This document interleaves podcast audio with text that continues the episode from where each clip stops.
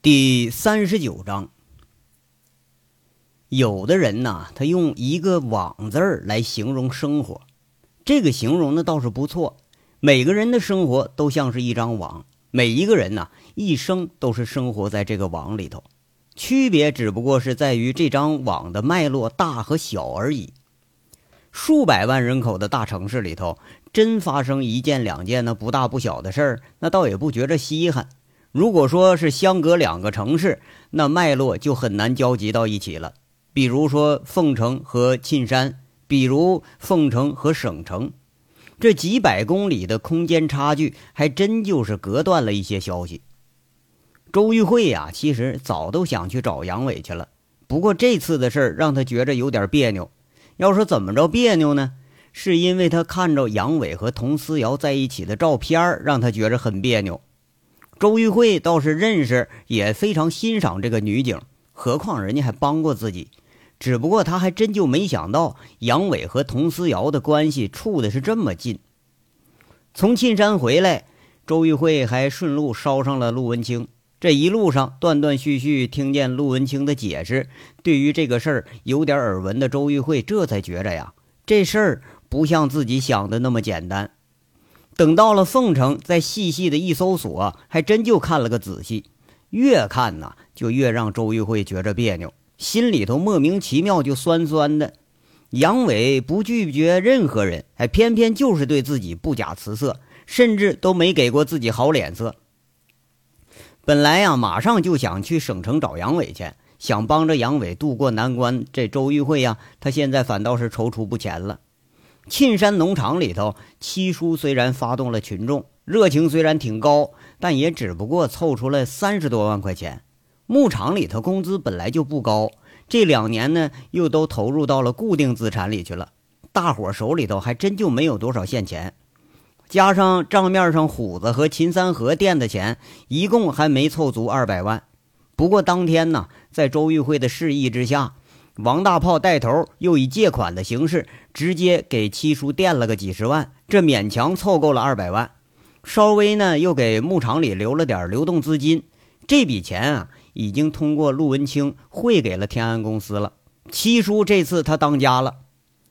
从道义上来看吧，哈，这件事很感人，起码让厂子里的人都觉着大伙是捆绑在一起办了一件大事这是帮杨伟办了一件好事不过呢。在惯于理性思考的周玉慧来看，这事儿那就办得有点蠢了。现金流两个月的期限，那正常经营应该是能拖多长时间就拖多长时间，最好是最后一天咱们把钱给了，那才好呢。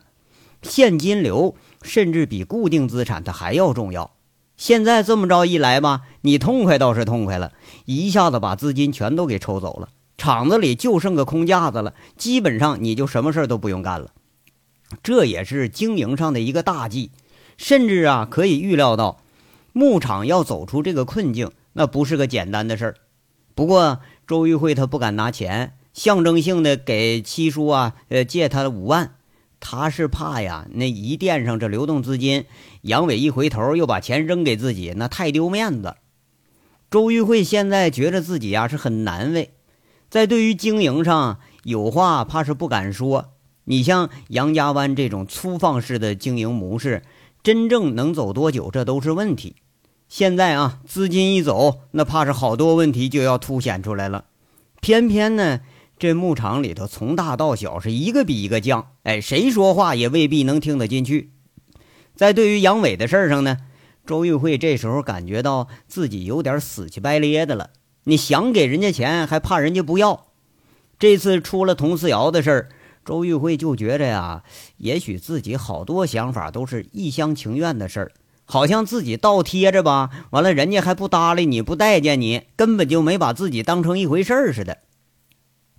那难受归难受啊，不过周玉慧她还是放不下，一直关注着事态的周玉慧得到了两个消息，第一个是回凤城第二天，试图从公安系统打探到一点消息的周玉慧还真有所获。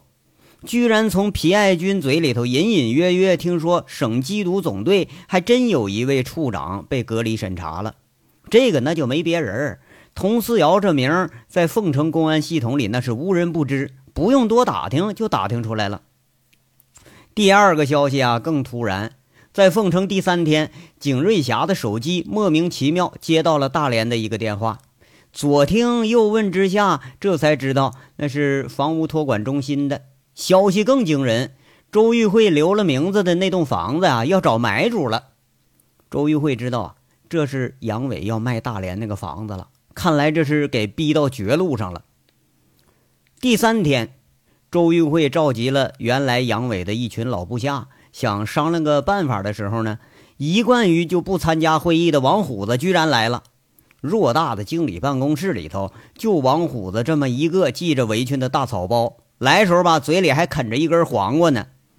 这草包啊，破天荒的来请示领导怎么办啊？他送来的是一个很轰动的消息。嗯，那那啥，我金刚说了，我哥被抓了，关省城太岳路派出所都一天了没出来，也不知道犯啥事儿了。你你给打听打听呗。王虎子说的是挺轻松啊，吃牢饭在大家眼睛里那倒也不算是个什么事儿。周玉慧是再也坐不住了，腾的一下站起身。多日里头积压的事儿一下子爆发出来了，指着王虎子就开骂：“光知道吃，你哥进去了，你还高兴是不是？他有多少难处，你们知不知道？收拾收拾东西，都跟我上省城。该你们讲义气的时候到了，他要出事了，你们都好不了。”王虎子这次他还真就没跟周玉慧抬杠，答应一声，像飞似的跑出去换衣服去了。这杨伟啊，进派出所二十四小时之后。周玉慧一行赶到了省城，跟金刚会面了。这次周玉慧连保镖都没带，保镖被他给派到大连去了。话说这个省城太岳路派出所，那四个毛爷爷的狂草大字人民公安”再配着警徽，把大楼衬托的是很虎气。院子里头停了个七八辆警车，三层小楼，楼梯的拐角处有个暗屋子。进局子里人都知道，这地方是紧挨着厕所，这就是临时的拘留室了。你不用说呀，这也是杨伟的临时住处啊。那打人了，被抓了，杨伟他反倒显着很从容，完全就不是一副六神无主的样。报社里头突发事件吧，很简单，就是个打架。但严格来说呢，他都不算打架，就是单方面的打人。一个主编挨了一大嘴巴子。哎，俩保安过来拉架来了，一人又挨一个。最后呢，偶然路过的社长，哎，教训了来人几句，也挨个大嘴巴子。就这嘴巴子打的是相当有水平啊！主编一嘴巴子干掉两颗牙，社长呢下巴让人给打掉了。俩保安同样挨嘴巴子了，那却是跟没事人一样，也就脸上红了点，留了个手印儿。那明眼人一看，这就是找事儿来了。这打嘴巴子力道你都把握的这么准呢？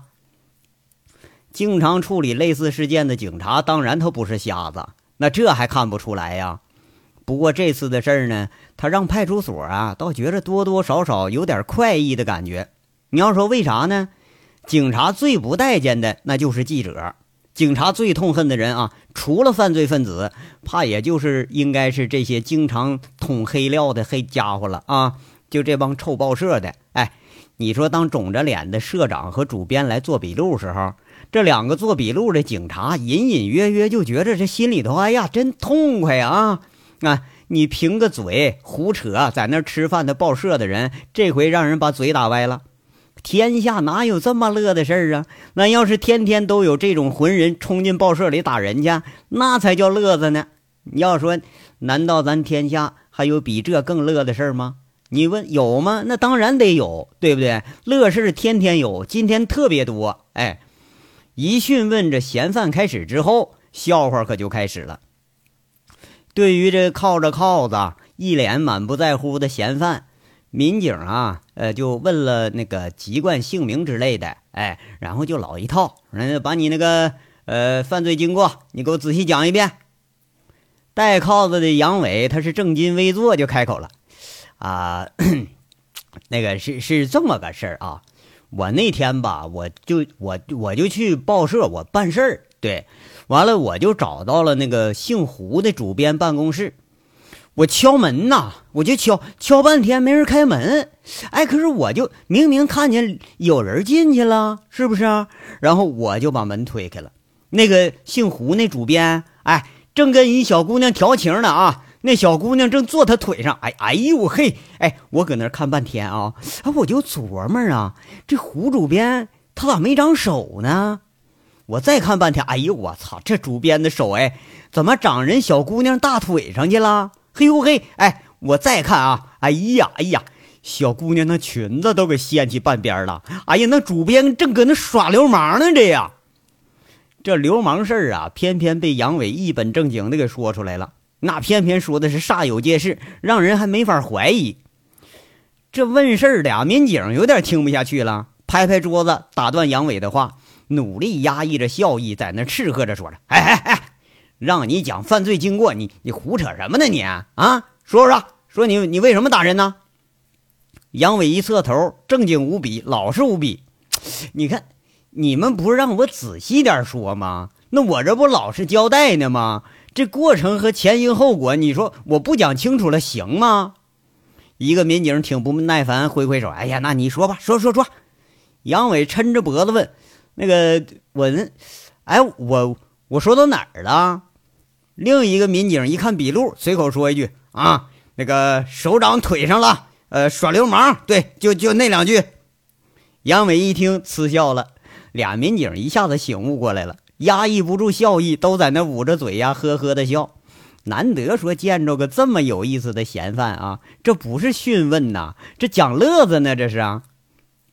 笑了半晌，左边民警扬扬头说了：“哎，你继续说吧。”啊，那个，呃，我再看吧，再看，再看，再看就没了。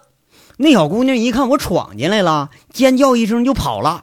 完了，那主编呐就就生气了，可生气了，就对我发火啊！我就刚说一句，哎，你看您这报社怎么的，还提供三陪服务啊？那话音刚一落，哎，他指我鼻子就骂我，让我滚出去。完了，还拿桌子上一堆书，他砸我。砸完我我我就我就，杨伟在那讪讪的说着呀，好像他把人家给揍了吧，他还挺不好意思。一个民警在那接口说：“啊，你就打人家了。”杨伟一瞪那诚实的小眼神你看他他凑上脸骂人来了，骂人，我这唾沫星子都喷我一脸呐，我总得把他推开吧。完了，我就我就顺手我就给他一个耳光，我打完他就叫保安了。保安来了吧，就拽我呀，把我衣服都拽坏了。你说他们仨人，我就一个啊，我我就，哎，不是，我绝对我正当防卫，我是啊。一个民警继续在那问了，那那那人社长呢？那人家一半大老头子了，你也揍人家呀？你也是真能下去手哈？杨伟马上解释，哎呀，你看这事，哎呀，这他不赖我呀，他说我没文化，说我没素质啊，没教养。啊！人说你，你就打人呐？讯问民警在这接了个茬你说这倒不用上手段，啥经过人自己全招了。你看，哎，警察同志啊，他明显他就知道我没文化、没素质、没教养。明知道没文化、没素质、没教养的人他会打人，完了你还当着面说，你不找揍呢吗？那我不给他一嘴巴子，我都说不过去。你说是不是？杨伟俩手一摊，这好像还挺想当然。杨伟这一本正经啊，又把那俩民警给逗笑了。这好像啊，打人还真打的他有几分歪理。俩民警在这一边笑一边记，气氛是轻松无比。甚至杨伟跟他们要烟，人民警都递给他一根他点着烟了，挺惬意，抽一口。一个民警啊，就接着问话：“那你这为什么要去报社啊？”是故意寻衅滋事吧？杨伟马上大吃一惊，表情说了：“这不能啊，不不能啊！哎，我兜里那报纸，二位你你看了吗？二位啊，流氓警察和黑社会分子的幸福生活。哎，就那狗日的那个胡编辑写的。哎，你说这报道多他妈操蛋呐！天下的警察，我敢说啊，一百个里边有九十九个半，那都得都得是好同志。”你说，但他们呢？啊，哎，放着好人好事不报道啊，放着省城的警察英雄事迹你不报道，你就偏偏胡编乱造的，非把警察跟黑社会扯一块去，你这不给警察同志们脸上抹黑呢吗？啊，哎，就您二位您评个理啊，你就看我这样，你看看我，我像黑社会吗？啊，这胡编辑啊，胡编辑，你说他为啥姓胡呢？他他就叫胡编呐，胡编乱造啊！你说啊，你看啊，我说他两句。他骂人，他哎，不是警察同志骂人也犯法吧？那我得找律师，我还得告他们去呢。啊，那你上报社，你就为这事儿啊？啊，对呀，那我得主持正义呀。那公道自在人心呐，都往我身上泼脏水了，你不往我身上泼也行。我平头老百姓一个，啥招没有，无所谓，泼泼了。但你往人警察身上泼脏水呀，那我就看不惯了。我得要主持正义呀！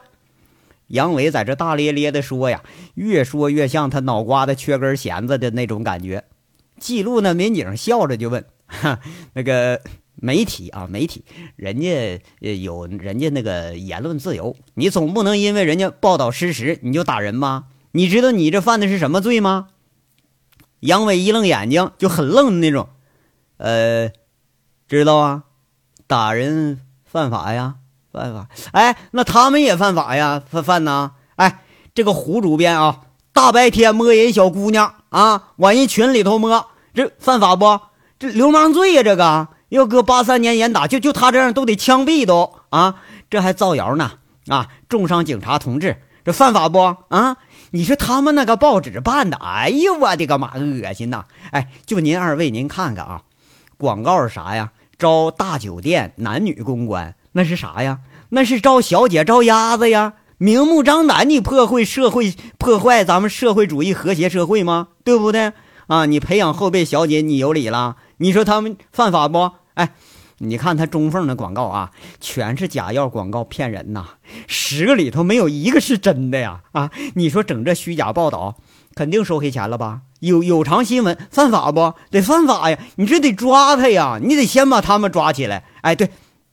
您二位，您看看啊，我就一农民呐，我农民呐，我一转眼我让他们整成黑社会了啊！这警察同志们呐，一转眼指不定什么时候啊，那你们就得让他们给整成黑警察了。这言论自由你也不能这无限制瞎自由啊！这一番话说的呀，两位民警是暗自点头，心想这人吧，他混是混了点不过这话说的他是一点没错。就这报纸现在办的那是满天飞呀，那也就是糊糊墙，那擦擦屁股他能用一个字儿，那玩意儿他乱。一个警察在那说了：“嗨，你哪那么多废话呀？”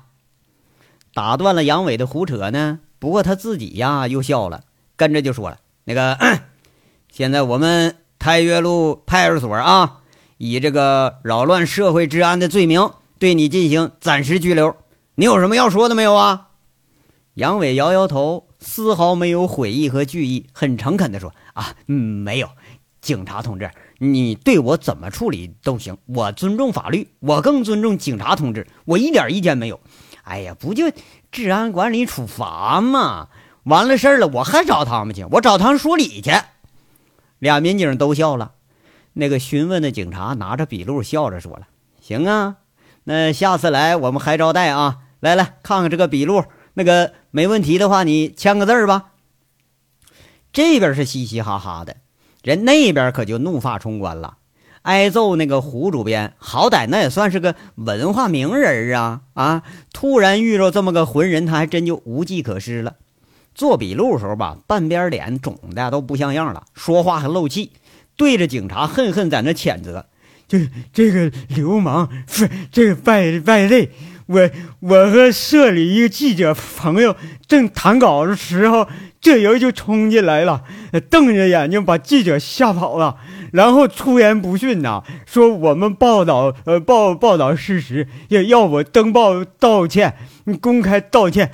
可是他拿不出证据啊，证明我们报道事实啊，我拒绝他，他他打人，他啊，这人一定得法办啊，一定得重办呐。我在报纸上，我公开谴责这种野蛮行径，我要让全全社会来谴责这种野蛮行径。居然连我们德高望重的社长都给打了，这事儿啊，充分说明了你们公安部门的监管不力。你们不但要为我主持公道，而且你得为此事负负责。如果你们徇私枉法的话，我我我告到底。你要说不愧是胡编呐，嘴虽然是漏气儿的，但这话说出是头头是道，铿锵有力。做笔录那警察呀，白了这个胡主编一眼，心里头琢磨：哼，这他妈揍的揍轻了，你这还能说话呢？这是。人家民警轻描淡写跟他说了：“嗯，那可是这个嫌疑人可说了啊，是他撞破了你和某一位女同志之间不可告人的事儿，你才恼羞成怒的。根据现场的监控录像呢，嫌犯闯进你办公室时候，里边确实跑出来一个女的，是你们报社的人。”还，污蔑呀，造谣啊，重伤啊！居然是这么个小人呐！那那是我们报社吴记者，怎么能呢？我们在讨论工作呢。你们警察是干什么的啊？怎么不审讯打人呢？你开始怀疑我是受害者了呢？胡主编气羞羞的，那气得脸色直发白。这是这辈子遇上最大的污蔑了。吴记者吧，他长得都不如那个芙蓉姐姐呀。自己好歹咱是个主编呢，你摊上这事多掉价啊！民警早就被这胡主编的不可一世那态度给气着了，草草结束了笔录，冷冷丢下一句：“好吧，那你回去休息去吧。等有事啊，我们通知你。”那这就完了？打人这个呢？怎么处理呀？胡主编是一副气不自胜的样。不是，这是我们派出所的事儿，依法处理呗。怎么着啊？要不把他交你处理啊？民警上来呛他一句：“哎，别别别！”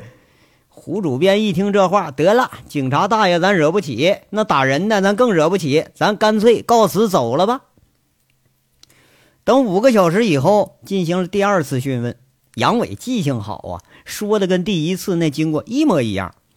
民警为了搞清楚事实，把胡主编的话给重复一遍，哎，就这个事情的起因的确定性提出了怀疑。不过呀，更引出好话来了。杨伟一听，那就是愣着眼睛，一副老实的不得了那个态度。不不不，能吧？这造谣污蔑当主编的，不比谁都在行啊？他们是靠这吃饭的，我能会吗？我是个农民呢，我就会种地放羊啊。不是，我说你这个人，你怎么到派出所你还这态度啊？啊，你因为报道的事儿，你想报复，想打人，回过头来还诽谤人家，是不是？这诽谤也是犯罪啊！一个民警不太相信，在这说上了，我懂法呀，我报复打人，我犯罪，我我认呢，可我没诽谤啊，他确实摸那女的了啊，这和我打人这是俩事儿啊。那我也没说他不该摸呀。现在这记者跟小姐差不多，出篇稿子挣钱就跟小姐挣那出台钱一样。那让主编摸摸，搞好关系，多挣俩钱，正常啊。我也没提意见呢，我就说个事实啊。你们问我事实经过，我就就这么个经过呀。杨伟瞪着眼睛啊，在那笑着陈述，引得俩民警听的呀，直接就问不下去了。嗯。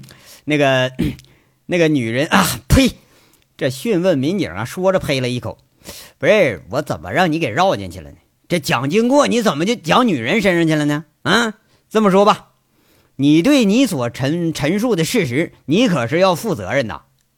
不是那，我也没说不负责呀，事实俱在呀，这有什么好抵赖的呢？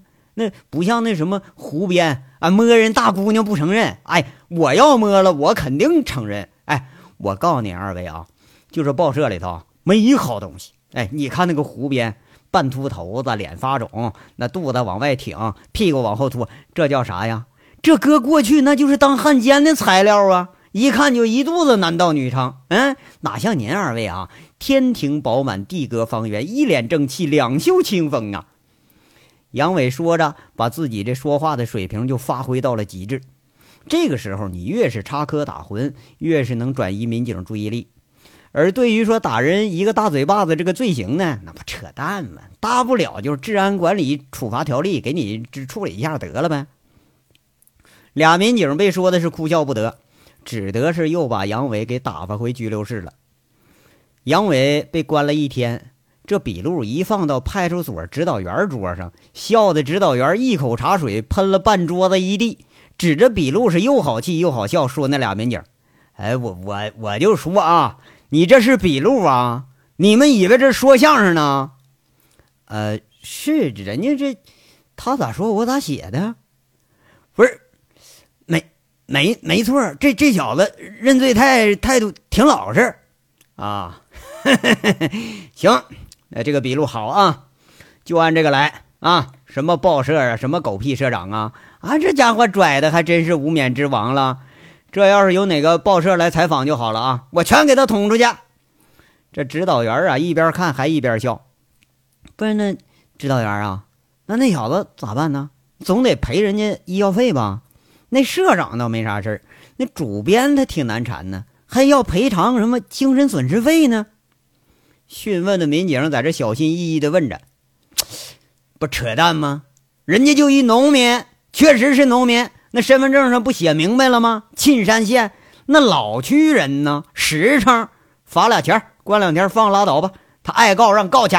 就这小伙子，愣是愣点。哎，你看看啊，这句句说的多实在呀，没一句假话。哎呀呀呀！这指导员哈哈笑的就合不上嘴了。一件治安案子给干成了笑料了。杨伟是被关了有三十多个小时才给放出来。金刚交的罚款，类似的治安案件呢，对于派出所来说，也就是个创收而已。平时你干个小账啊，嫖个小姐呀，喝点酒闹个事儿啊，那都是这么个处理办法。对于这种能交得出罚款来，而且罪行不太严重的嫌犯，派出所那是最欢迎的。这些人实际解决了派出所的经费问题，哎，那才是真正的衣食父母呢。要是人都不犯事派出所警察没法活了。那放杨伟的，就是那个讯问民警，一开拘留室，喊了一声：“杨伟国，出来！”哎呀，怎么才提审呢？我还寻思你们把我忘了呢。杨伟笑着从地上站起来了。这里头啊，还关了俩偷钱包的。哎，他们仨人在里头砍的，把时间都给忘了。那个，把你放了，有人给你交罚款了，走吧。啊！民警态度还挺好，看着杨伟一出来，笑着把门关上了。派出所门外边，金刚正抻着个大脑袋东张西望呢。一看杨伟出来，高兴了，高兴的摆着手在那打招呼。民警啊，估计是对这个嫌疑人他颇有好感，却起了恻隐之心了。看着杨伟，语重心长的说：“呀，以后出去啊，多学点法律啊，遇着事儿啊，你得沉着冷静，不能老这么冲动，不要动不动就打人啊。这打人是犯法的，知道不？”你看这打了人家几个嘴巴子，连医药费加赔偿加罚款八千多，多可惜呀！我知道你们挣钱呐也不容易，咱们呢都是老百姓啊，民不与官斗，穷不与富斗，置这气没啥意思啊！就特别呀，像你这种有过前科的人，你更得要把握好自己啊，不要一不小心就触犯法律了，那后果你是知道的。杨伟当时咧嘴一笑，那个谢谢啊，谢谢警察同志，我一定脱胎换骨，我重新做人。他就好像心里头已经笃定了许多了，笑着接着说了：“那个我要是触犯的话呢，您放心啊，我只触犯治安管理处罚条例，我下次还来找您来啊。”这一句话又把民警给逗笑了，俩人说着。派出所那大门口，咔哧一声，他妈刹车声响起来了。一辆巨型的零四版悍马车停下来了，宽大的车身几乎把派出所大门给堵了个严严实实。车上下来一个光头，一个寸头，那神情啊，和站在门口那俩差不多，那是一样的凶神恶煞。哎，这三个凶悍的人配着一辆悍马车，那气势那就不用说了。那民警当时无名火起，指着门口那仨人就喊了：“嗨嗨嗨，牛逼什么呢？有悍马车就能冲黑社会了？不看这什么地方？”要说民警也是老百姓，民警也有仇富心理。你何况就这几个货，那长得确实是不招人待见。杨伟赶紧拉住那民警解释：“哎，别别别，那个 我几个傻兄弟，别怪他们啊，我们都没文化，都农民，别介意啊，别介意，回头给您赔不是啊。”民警这眼睛里头有点惊讶的看着那三个秃瓢小子被这嫌疑人大巴掌咔咔往脑瓜上呼，那好像训人呢。不过一训之后，四个人抱成一团，都乐呵呵上车了，挥挥手一示意，那辆悍马车眨巴眼睛功夫，呼啸着就穿的没影了。哎呀，哎，我现在真相信这小子八成是黑社会了，这胡主编肯定被冤枉了，走眼了啊，走眼了。很农民啊，要农民都这样，谁他妈还当官去啊？多没意思啊！那民警啊，傻愣着站半天，半晌才自言自语的说一句，这才醒悟到啊，打到了报社，连个他妈拘留十五天没判上，关不到两天放人了，这里头啊，八成他还得有什么猫腻。这章到这儿就说完了，下章稍后接着说。感谢大家的收听。